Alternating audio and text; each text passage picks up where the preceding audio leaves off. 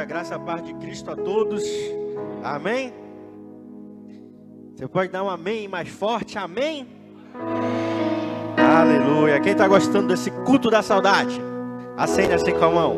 Aleluia. Você sabe que saudade no dicionário é descrita como um sentimento de nostalgia causado pela ausência de algo, de alguém, de um lugar ou pela vontade de reviver experiências, situações ou momentos já passados. E nessa noite, nesse domingo, último domingo do mês de maio, a gente decidiu fazer esse culto da saudade justamente para que nós pudéssemos ter a nossa mente, o nosso coração incomodado acerca do cristianismo que temos vivido. E você sabe, cristianismo não é uma igreja bonita, não é uma igreja grande, não é uma igreja lotada. Cristianismo são pessoas vivendo o propósito chamado de Deus. E nessa igreja nós sempre nos preocupamos com a prática do evangelho.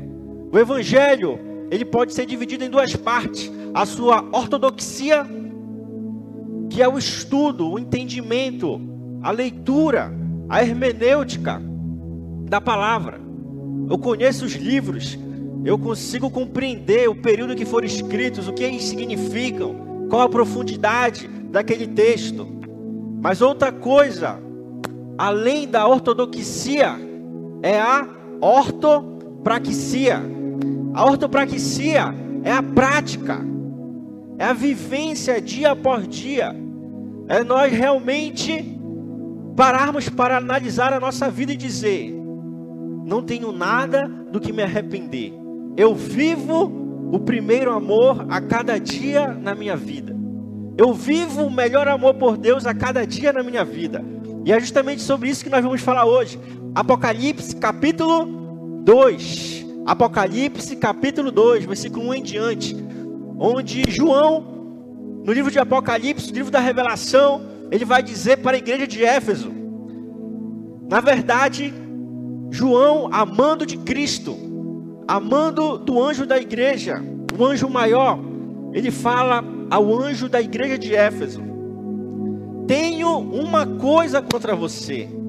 Tenho uma coisa contra você.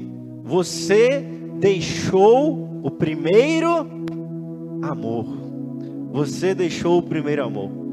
Então esse culto da saudade, ele é na verdade um chamamento para todos nós, não somente vestirmos uma roupa talvez um pouquinho mais tradicional, não vestirmos algo um pouco mais antigo, ou cantar músicas mais antigas, mas nós voltarmos às práticas essenciais do Evangelho, nós voltarmos a ser igreja como o era a igreja primitiva.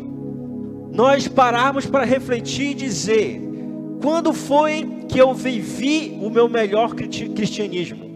Quando eu vivi o meu melhor cristianismo? Será que foi há 10 anos, 5 anos, 15 anos atrás? Ou será que eu estou vivendo hoje? A ideia é que a gente saia daqui dizendo: Eu quero viver hoje o melhor cristianismo da minha vida.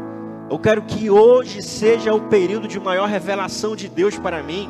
Eu quero que hoje seja o período que eu oro mais, intercedo mais, leio mais a palavra, vivo mais em santidade, vivo mais obediência, vivo verdadeiramente a obra, a fé em Deus aqui nesta terra. Então esse é o grande intuito desse culto. Amém? Eu acho que o amém diminuiu um pouco. Amém? Aleluia. Vamos sair daqui em nome de Jesus, reavivados, reanimados, fortalecidos pelo Espírito Santo para vivermos o melhor dele na nossa vida.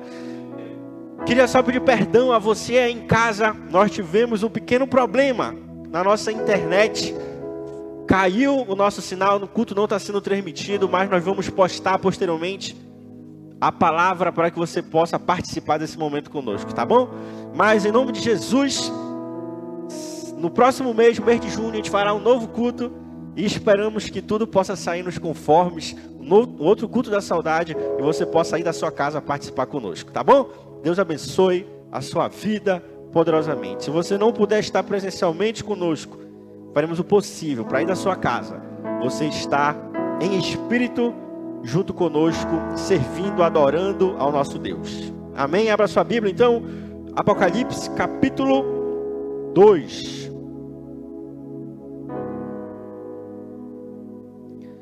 Apocalipse capítulo 2, versículo 1 em diante.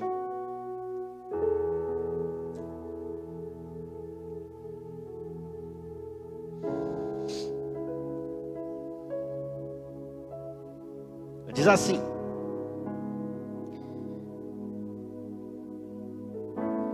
Escreva esta carta ao anjo da igreja em Éfeso.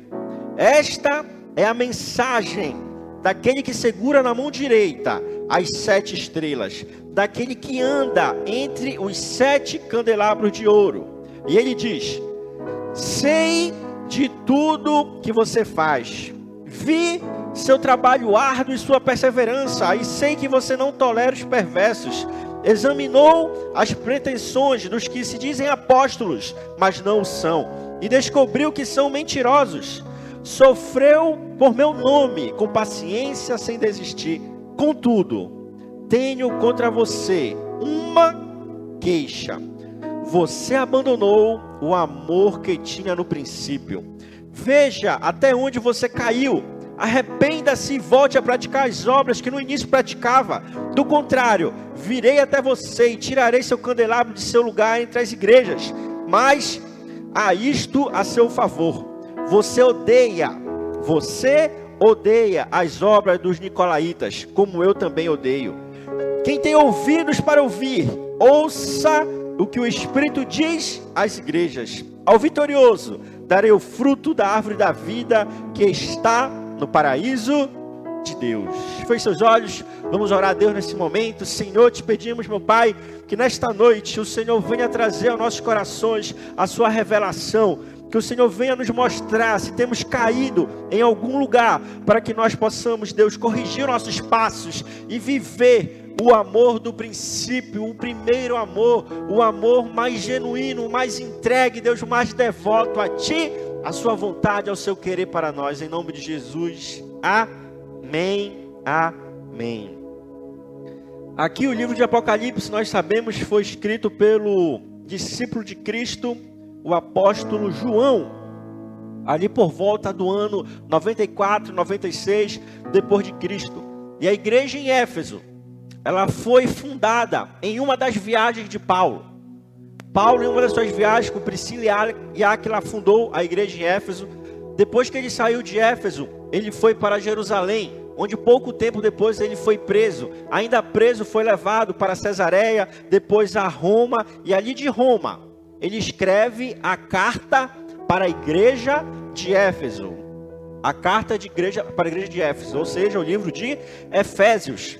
E esta carta ele ressalta sobre o corpo de Cristo, a unidade do corpo, a unidade da igreja. Ele também ressalta o amor que a igreja deve ter. Ressalta o amor do homem pela mulher, da mulher pelo homem, e ressalta o amor que a igreja deve ter.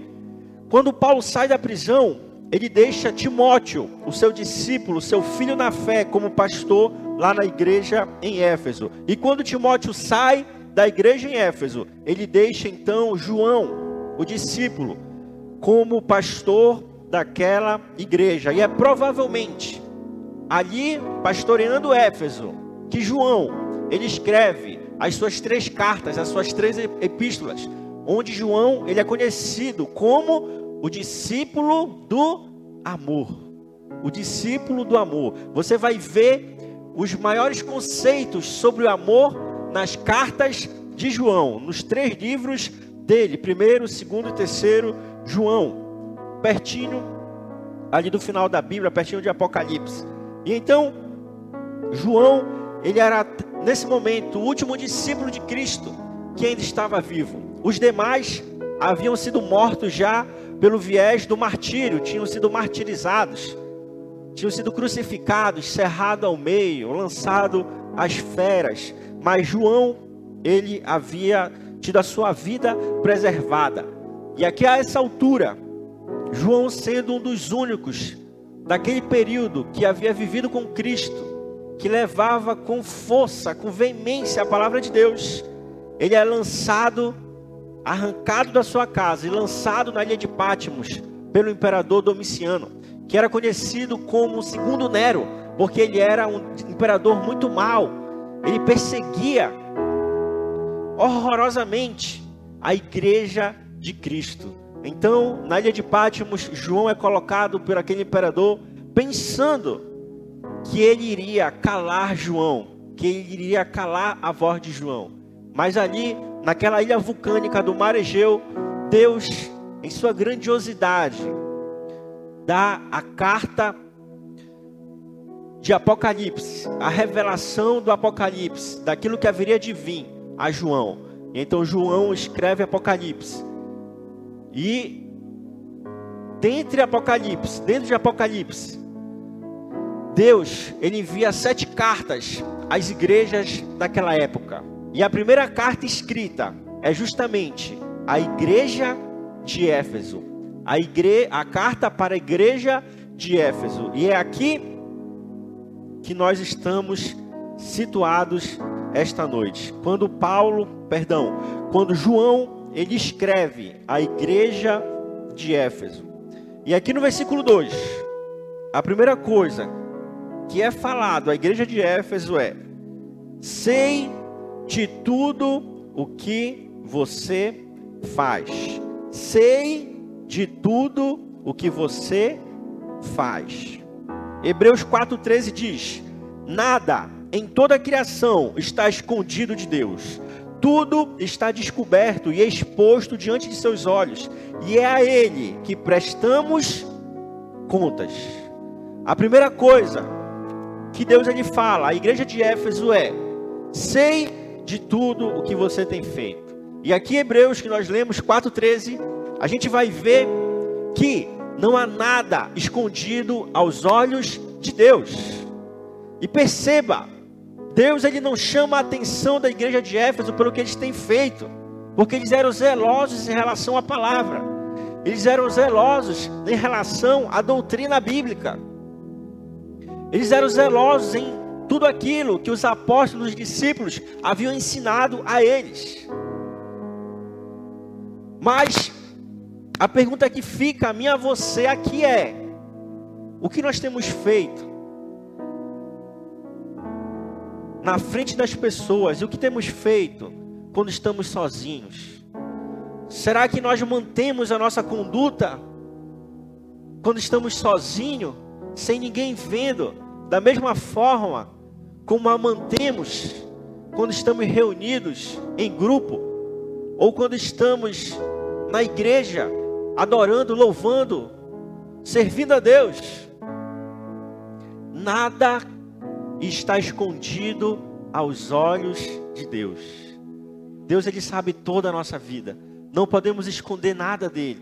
Podemos esconder do homem, da mulher, do esposo, da esposa, mas de Deus não podemos esconder nada.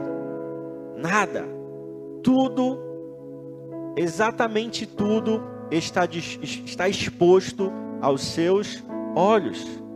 Então que nós possamos, como a própria Bíblia nos ensina, temer mais a Deus, que pode lançar o nosso corpo no inferno, do que temer a homens que podem simplesmente nos tirar desse plano material e físico, mas não tem o poder nem para nos levar para o céu nem para o inferno.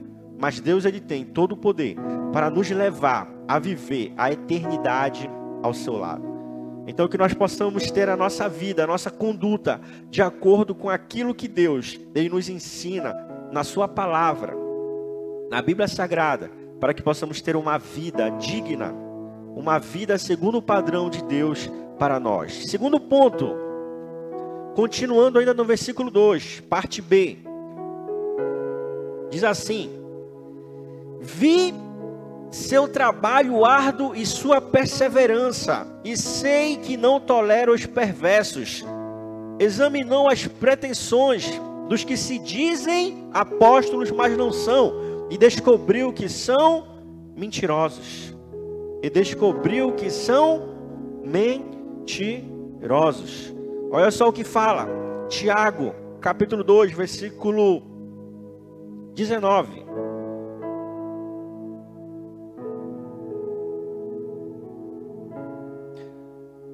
Segundo Coríntios, na verdade, segundo Coríntios, capítulo 11, versículo 3 e 4. E versículos 13, 14 e 15. Paulo ele fala sobre os falsos profetas. Diz assim: "No entanto, temo que sua devoção pura e completa a Cristo seja corrompida de algum modo, como Eva foi enganada pela astúcia da serpente.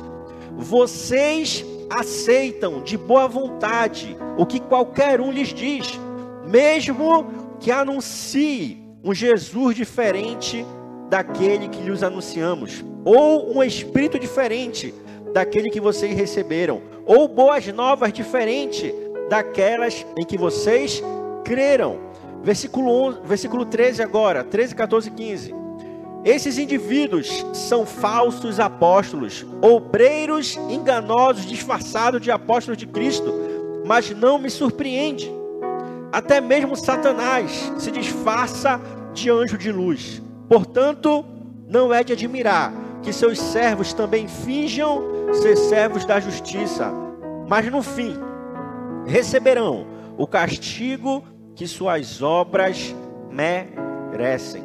Aqui, quando é dito isso, a igreja de Éfeso, se você for mais lá embaixo, você vai ver também que depois de Deus chamar a atenção deles, ele fala: Mas há isto a seu favor, versículo 6.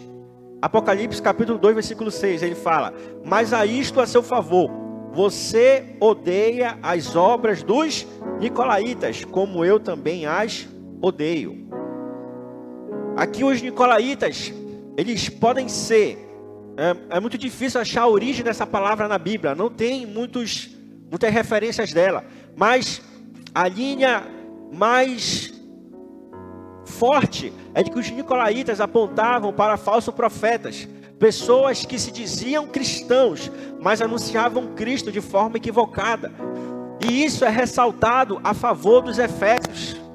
E se você parar para pensar e analisar o Brasil que a gente vive hoje, a gente vive em um país em que o cristianismo, a religião, cresceu muito. Você encontra patriarca.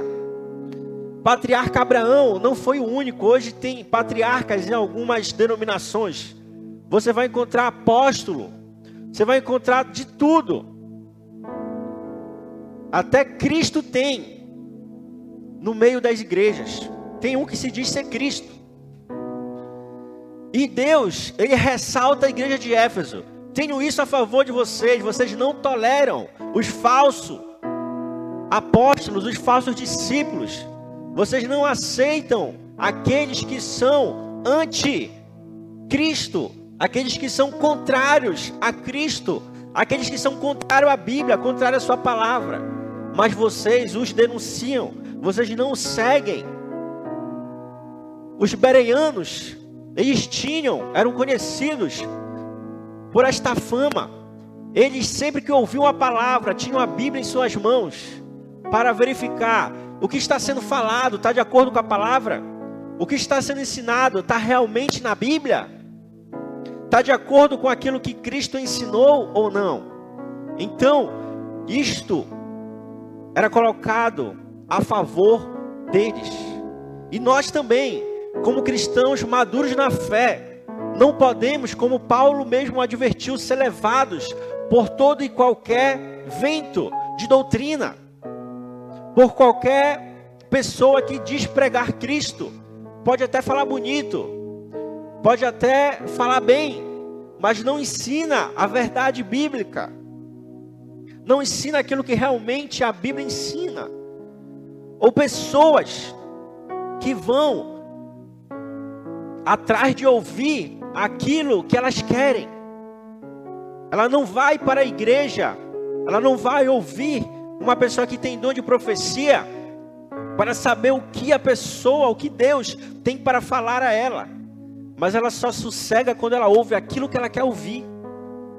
Quando você vê a história de Saul, é muito parecida com a história de pessoas hoje. Não importa quem fala, pode ressuscitar um morto, pode trazer uma feiticeira aqui para falar o que eu quero ouvir. Se ela falar o que eu quero ouvir, ou se ele falar o que eu quero ouvir, ótimo, era isso que eu queria. Saul, enquanto não foi até feiticeira, para ela ressuscitar o profeta Samuel, ele ouviu o que ele queria, ele não se aquietou. Mas nós devemos entender que a palavra de Deus, ela é suficiente para nós. Ela é espada, ela é luz, ela é lâmpada. Ela é aquilo que nos guia, ela é aquilo que nos fortalece. Ela é aquilo que nos dá firmeza. É ela quem nos firma na rocha que é Cristo, para que nós possamos nos dias maus seguimos perseverantes e fortes. E nos dias bons, não nos exaltarmos pensando quem me sustenta é o dinheiro. O que eu tenho até hoje é porque eu lutei, eu conquistei. Mas ela nos mantém com os pés no chão, dizendo: Quem sou eu sem Deus? Tudo que tenho, tudo que sou, foi porque Cristo me trouxe até aqui. Então a palavra de Deus, ela nos sustenta nas nossas fraquezas. Mas ela também, quando estamos fortes, ela nos mostra o quanto nós somos fracos. Amém? Então nós não podemos colocar a voz do homem. Eu aqui sou homem, ainda que pastor, sou homem. Não é Deus quem está falando com você, sou eu. Você não pode colocar a minha voz à frente da voz de Deus. Você precisa ouvir o que eu lhe falo, e colocar diante de Deus. Está de acordo com a voz de Deus ou não está? O que eu estou ouvindo é a voz de homem, mas está de acordo com a voz de Deus ou não? É assim que precisamos seguir. Porque se não for, a gente vai colocar a voz do homem na frente da voz de Deus. E quando a gente coloca a voz do homem na frente da voz de Deus, nós vamos cair. E cair feio. Vamos errar, vamos falhar, vamos dar murro em ponta de faca e não vamos avançar. Vamos ser sempre reféns do homem, sempre reféns da mulher, mas nunca dependentes de Deus. Você entendeu? Amém? Você entende isso? Não estou falando que o ser humano não presta, não é isso. Eu estou falando que a gente precisa ter a nossa mente, a nossos lábios, nosso coração alinhado ao de Deus. Tampouco eu estou falando para você que eu não presto, mas eu estou falando que eu posso falhar, porque eu sou homem, e quando eu falhar, preciso de pessoas que apontem e falem. Você errou, você falhou, o que você falou não está certo. Amém. Vamos corrigir, vamos ajustar, e não seguir homens cegamente, porque todo homem, toda mulher é passível de falhar. Amém? Aleluia, glória a Deus. Avançando então.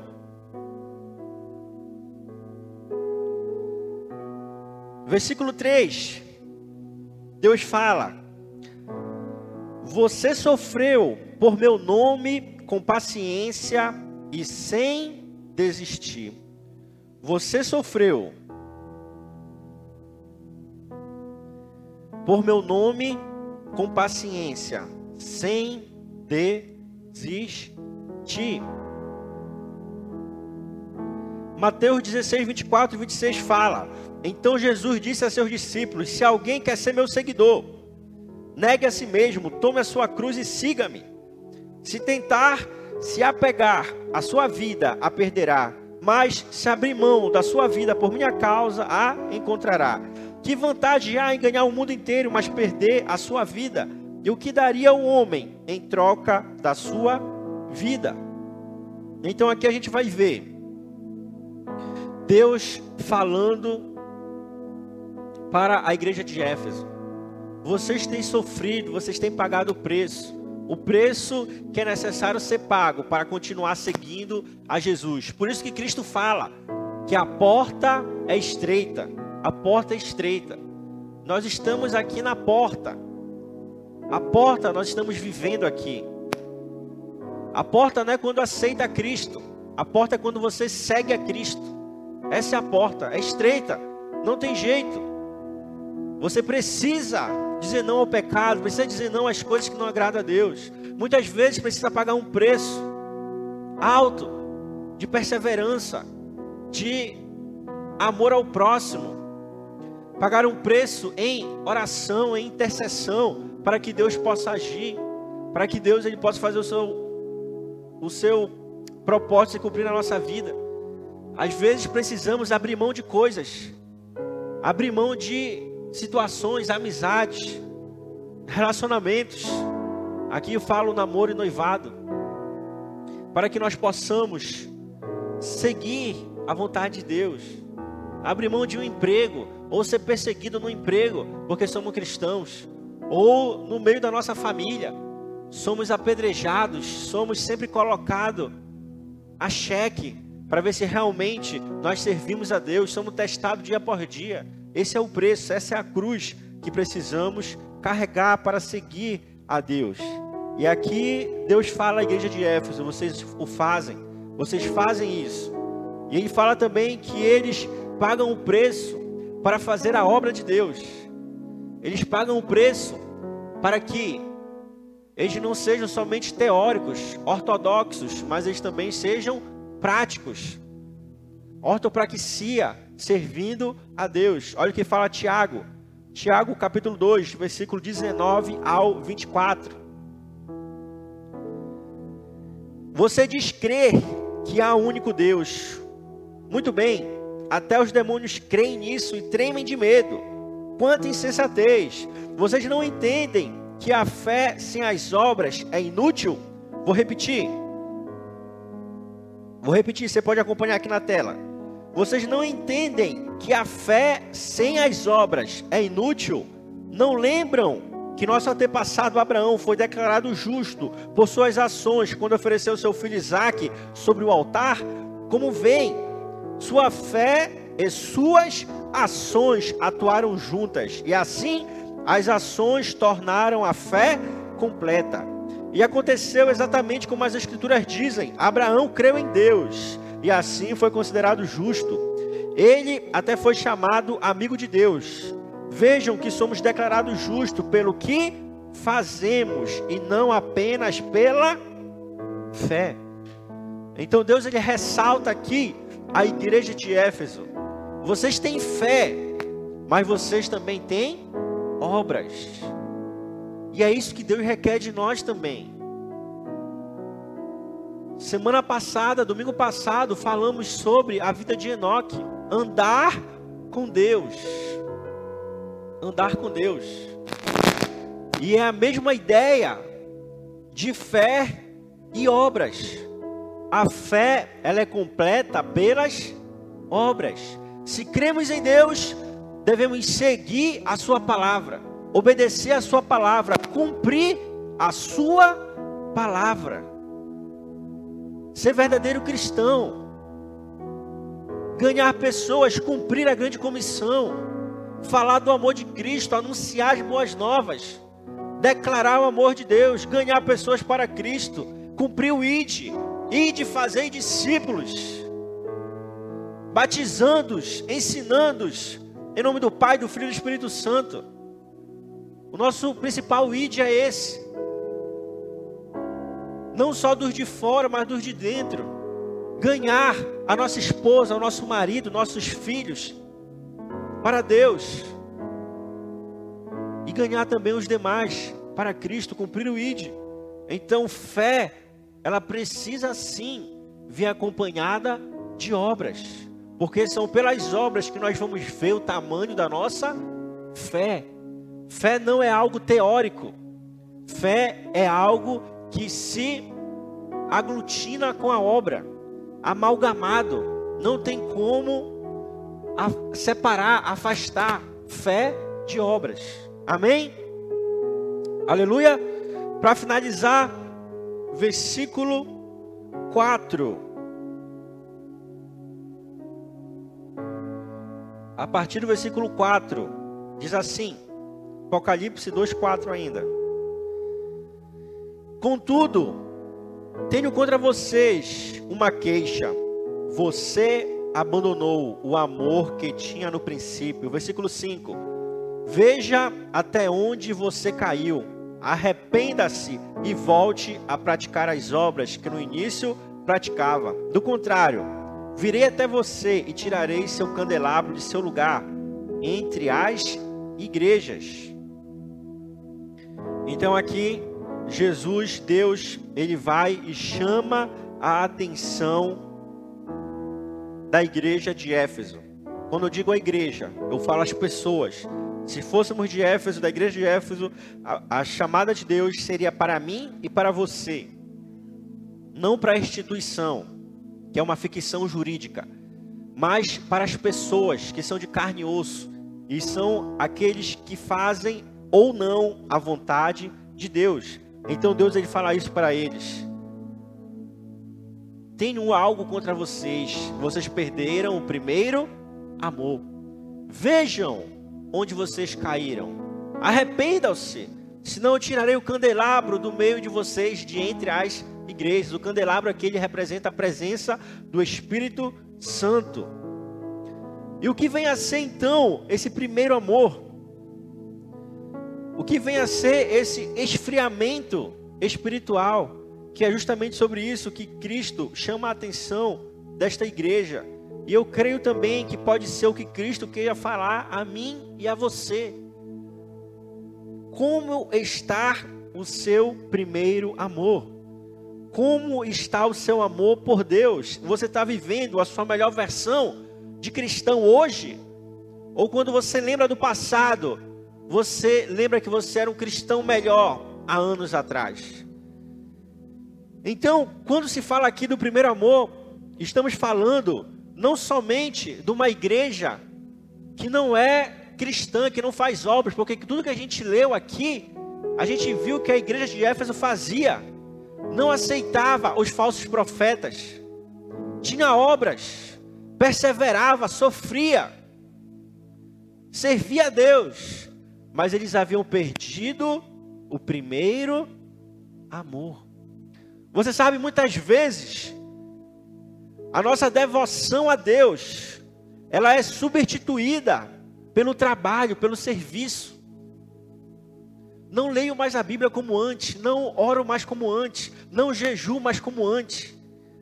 Mas eu compenso isso.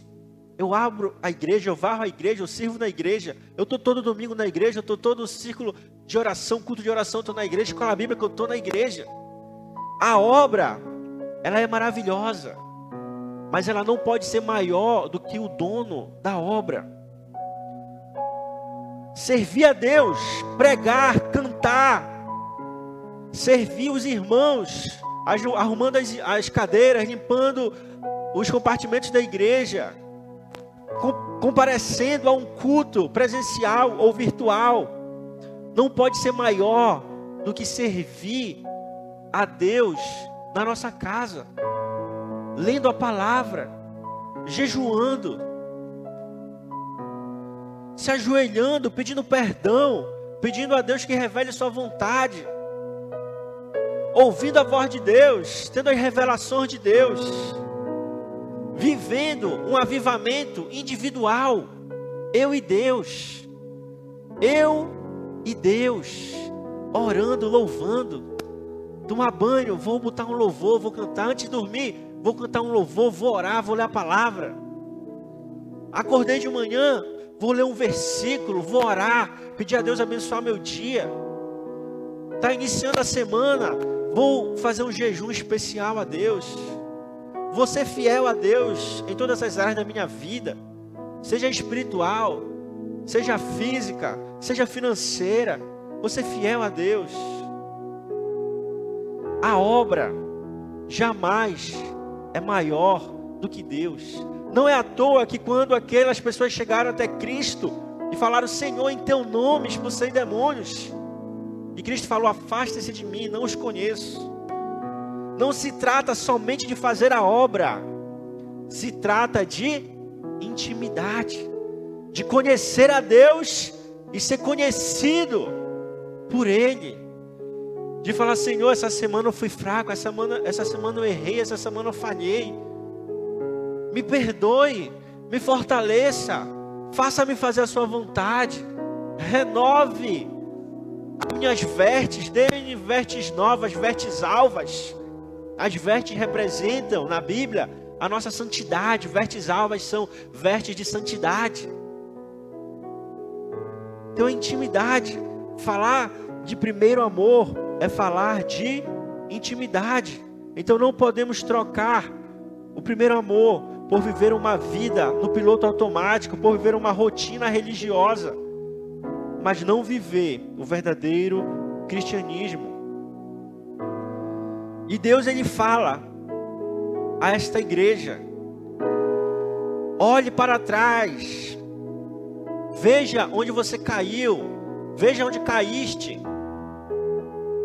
e arrepende-se. Não pratique mais as mesmas obras, arrepende-se, mude o caminho, mude a jornada, mude suas atitudes, tome uma decisão e volte a praticar as obras da forma como você praticava antes, colocando Deus em primeiro lugar. Porque você vem à igreja. Ah, eu venho à igreja porque sabe, Deus me abençoou muito até hoje. Então eu vou à igreja. Então, se Deus não abençoar você, você não vem. Você vem porque você faz parte de um corpo. Você vem porque você serve a um Deus. Você vem porque na carta de Hebreus, a Bíblia nos ensina que devemos congregar. É como igreja que nos mantemos aquecidos afiando uns aos outros, fortalecendo uns aos outros, cada um cumprindo o seu chamado, como diz Efésios, uns para profetas, outros para apóstolos, outros para evangelistas. Uns cantam, uns tocam, uns servem arrumando, e assim a igreja se completa. A ideia de igreja é a ideia lá do Antigo Testamento, do templo. Cada um tinha uma função. Um cuidava das ofertas, um cuidava dos sacrifícios, um cuidava da palavra, um cuidava das cortinas, um cuidava de limpeza, um cuidava dos instrumentos, um cuidava de tocar. Essa é a igreja, essa é a ideia de igreja, cada um cumprindo a sua função. A ideia de igreja não era vir sentar ouvir uma palavra, ou vir sentar ouvir um louvor. Não tem essa ideia na Bíblia. A ideia é cada um cumprindo o seu papel, cada um cumprindo o dom que Deus lhe deu. E assim a igreja se constitui de forma plena. Então, servir a Deus no primeiro amor é nós nos entregarmos ao máximo a Ele. Lembra de quando nos entregamos a Deus, aceitamos Ele como nosso Salvador, a gente parece pessoas loucas Quero pregar, quero ganhar pessoas. Eu lembro que a gente ia para os ônibus, tocava nos ônibus, entregava folheto e evangelizava. Eu lembro que nas minhas primeiras células eu saía antes da célula, nos quarteirões ao redor da célula, convidando as pessoas. E as pessoas iam para a célula. No meu trabalho, convidava as pessoas para conhecer a Cristo. Confiava em Cristo de forma ilimitada. Tudo era possível para ele. E como é que está a nossa vida hoje? Hoje, como é que está a nossa vida? Lembra aí de quando foi o dia, o período que você foi mais entregue a Deus. Lembre, e como é que está a sua vida? Como é que está a minha vida hoje? Será ainda que ainda servimos a Deus com a mesma intensidade, com o mesmo gás, com a mesma entrega? ou não, perdemos aquele primeiro amor. A nossa vida se tornou um cristianismo religioso. Estou precisando de oração. Ah, essa semana eu vou à igreja. Ah, essa semana está difícil, eu vou, vou orar lá, Deus vai me fortalecer. Ah, essa semana está puxada, esse mês vai ser um mês difícil. Vou louvar a Deus, vou servir a Deus. Isso é perder o primeiro amor. É viver um cristianismo frio, raso, sem entrega, sem carregamento de cruz, mas é um cristianismo farisaico. Talvez você não peque, não faça bobagens, mas também não se entrega a Deus. É como viver em cima do muro. Então que nós possamos nesta noite olhar para a nossa vida e identificar o período que fomos mais dedicados, consagrados, santificados, entregue a Deus e dizer: Eu quero viver isso hoje. Eu quero viver isso hoje. Eu quero viver isso agora. Não importa se eu tive maus líderes, não importa se eu me decepcionei com pessoas, não importa se eu me decepcionei com lideranças, não importa se eu me decepcionei com quem deveria ser o meu exemplo, não importa se eu tive desilusões, talvez eu dei ouvido à voz do homem, mas não dei ouvidos à voz de Deus e me decepcionei. Mas hoje, eu quero analisar onde eu caí e eu quero voltar ao primeiro amor. Eu quero viver avivado. Eu quero viver entregue. Eu quero viver uma vida perseverante em santidade, em obediência. Eu quero viver uma vida onde eu leio a palavra de Deus, busco ent entendê-la, onde eu oro diariamente, onde eu jejuo habitualmente, onde eu ouço a voz de Deus, onde eu sinto, orando às vezes no meu carro, Deus me renovar onde do nada Deus vem até mim e me faz falar em línguas, me faz sentir a Sua presença, me faz ser renovado. Isso é viver o primeiro amor. Queria que você ficasse de pé. Vamos louvar a Deus, vamos orar a Deus. A gente já já vai estar encerrando. Mas essa noite de culto da saudade é uma noite de renovação de Deus para nossas vidas. É uma noite de nós olharmos para nós, fazer uma introspectiva e dizer: Senhor, eu tenho caído aqui, eu errei aqui, eu falhei ali, mas hoje, Deus, eu quero ser renovado por Ti. Hoje eu quero viver o primeiro amor por Ti. Hoje eu quero ter a minha vida totalmente entregue a Ti, Senhor. Eu não quero viver um cristianismo de religiosidade, um cristianismo raso, um cristianismo fictício, onde eu me digo ser cristão, mas não vivo como um cristão. Onde eu vou para a igreja, ouço uma palavra, louvo, adoro, oferto até dizimo, mas a minha vida não reflete a tua palavra. Essa é uma noite de dizermos a Deus: Senhor, faz em mim o teu querer. Senhor, diga ao fraco: Eu sou forte. Senhor, quebra o vaso e faz de novo. Senhor, faz de mim a tua imagem e semelhança. Senhor, aviva-me, restaura-me, fortaleça-me. Porque aquele que tem ouvidos, ouça a palavra de Deus. E a palavra de Deus diz: renove-se, viva o avivamento, viva como verdadeiro cristão, viva o primeiro amor, viva o primeiro amor. Feche seus olhos, põe a mão no seu coração.